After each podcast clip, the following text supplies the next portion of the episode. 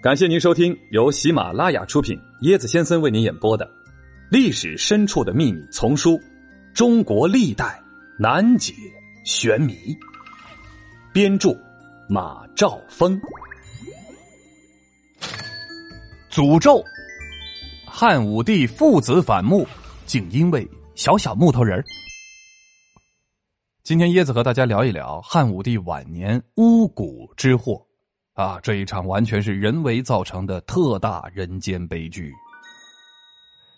这起汉武帝亲手造成的冤案持续数年之久，从京师到地方，上至皇后、太子、公主，下及兵丁、百姓，数万生灵惨遭涂炭。就连当时尚在襁褓的太子遗孙刘病已，哎，及长安郡监狱中的所有的囚犯，也是险遭屠杀。那么，是什么原因让汉武帝父子反目，以至于造成如此惨烈的后果呢？当初，汉武帝二十九岁时，才有了长子刘据，非常喜爱他。刘据长大之后，性格仁慈宽厚、温和谨慎。汉武帝用法严厉，任用的呢多是严苛残酷的官吏，而太子待人宽厚。经常将一些他认为处罚过重的事儿啊从轻发落。太子这样做虽然得百姓之心，但那些执法大臣都不高兴。皇后就害怕长此下去会获罪，经常告诫太子应注意顺从皇上的意思，不应擅自有所纵容宽赦。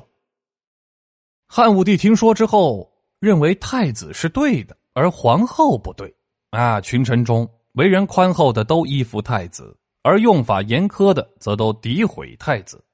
由于奸邪的臣子大多结党，那所以为太子说好话的少，说坏话的多。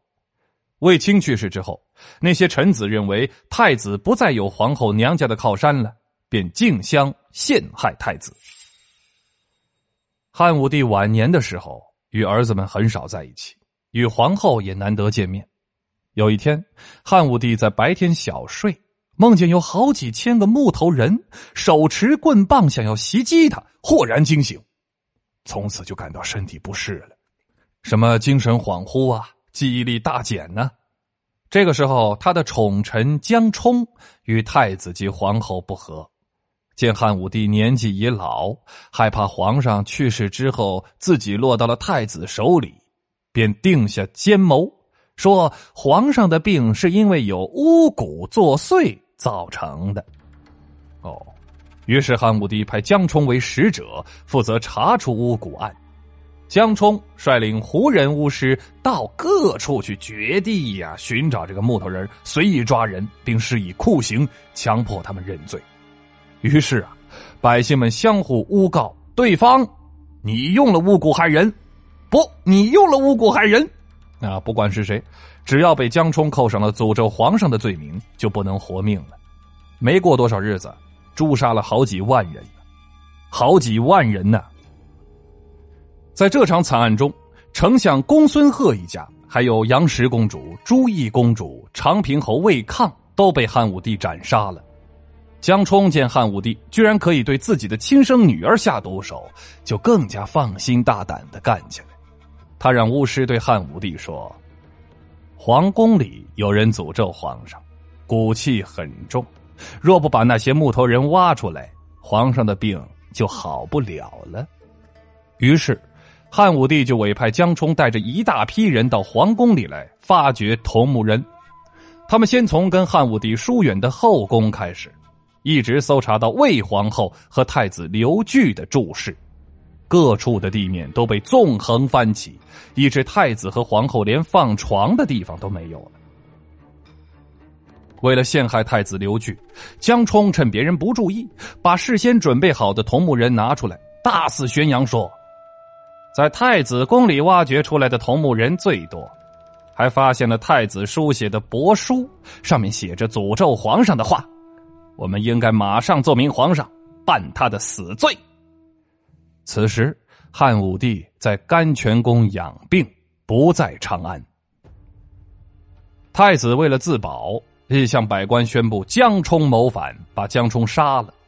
当时江冲的另一位助手苏文逃到武帝处，向汉武帝控斥太子。哎，汉武帝大怒，下令丞相刘屈毛率兵平乱。最终呢，太子势孤力弱，兵败了，唯有带着两个儿子逃离长安。皇后卫子夫绝望的自杀了。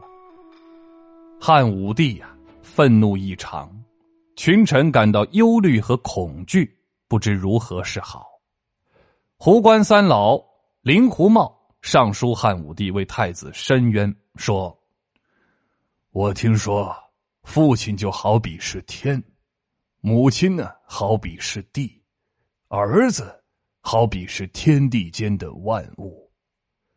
所以，只有上天平静，大地安然，万物才能茂盛；只有父慈母爱，儿子才能孝顺。如今，皇太子本是汉朝的合法继承人，将承继万世大业。执行祖宗的重托，论关系又是皇上的嫡长子。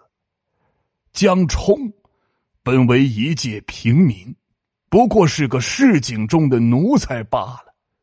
陛下却对他尊贤重用，让他挟至尊之命来迫害皇太子，纠结一批奸邪小人，对皇太子进行欺诈栽赃，逼迫陷害。是陛下与太子的父子至亲之关系，隔色不通。太子进，则不能面见皇上；退，则被乱臣的陷害困扰，独自蒙冤，无处申诉。忍不住愤恨的心情，妻儿杀了江冲，却又害怕害怕皇上降罪，被迫逃亡。太子。作为陛下的儿子，盗用父亲的军队，不过是为了救难，是自己免遭别人的陷害罢了。臣认为，并非有什么险恶的用心。以往，江冲曾以谗言害死赵太子，天下人无不知晓。而今陛下不加调查，就过分的责备太子。发雷霆之怒，征调大军追捕太子，还命丞相亲自指挥，致使智慧之人不敢进言，善变之事难以张口。我心实感痛惜，希望陛下放宽心怀，平心静气，不要苛求自己的亲人，不要对太子的错误耿耿于怀。立即结束对太子的征讨，不要让太子长期逃亡在外呀！我已对陛下的一片忠心，随时准备献出我的性命，戴罪于建章宫外。奏章递上去了，汉武帝见到之后受到感动而醒悟，但还没有公开颁布赦免。太子刘据向东逃到了胡县一个农户家里，农户家境贫寒，经常是织麦草鞋来奉养太子。太子有一位之前相识的人住在胡县，听说很富有，太子派人呢去叫他，于是消息泄露，八月初八，地方官围捕太子，太子知道自己难以逃脱了，便回到屋中，紧闭房门，上吊而死，两位皇孙。也一同遇害。再后来，皇陵的守墓官田千秋上书为太子刘据鸣冤呢。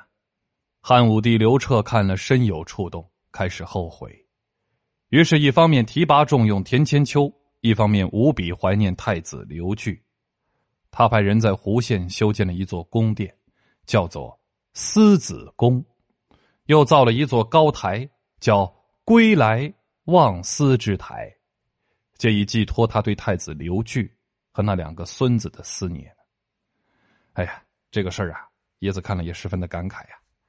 因为猜忌汉武帝父子反目，数万人跟着陪葬。早知今日，何必当初啊！无下限。华妃死后，盗墓贼竟然入室，刀下留人。大将谋反，为何唐太宗还要保他？放火，武则天的面首不作死就不会死。嘿嘿，跟我一起穿越吧！欢迎你跟我一起探索历史。本集的趣味链接：为人低调的魏皇后。当时民间流传着这样的歌谣：“生男无喜，生女无怒，独不见卫子夫霸天下。”嘿，说的是卫子夫做了三十八年的皇后，并不是独霸天下，而是以恭顺谦和的态度赢得了汉武帝的恩宠，赢得了大臣还有这个后宫人等的尊敬。在卫青死后的十一年里，卫氏外戚基本没有了依靠，但卫子夫仍然稳稳坐着后位，这也是与他低调谦恭的性格分不开的。在后来的日子里呢，因为卫子夫年老色衰了，汉武帝宠幸他人。虽然武帝后宫宠幸的嫔妃不少，但是因为魏后的恭谦和顺，所以汉武帝对魏后还是很信任的。武帝每次出行。都把后宫事务全部托付给卫子夫。回来之后呢，卫子夫再把这个重要的事情选择性的向武帝请示，武帝也没有不同意的，有时啊还甚至不过问。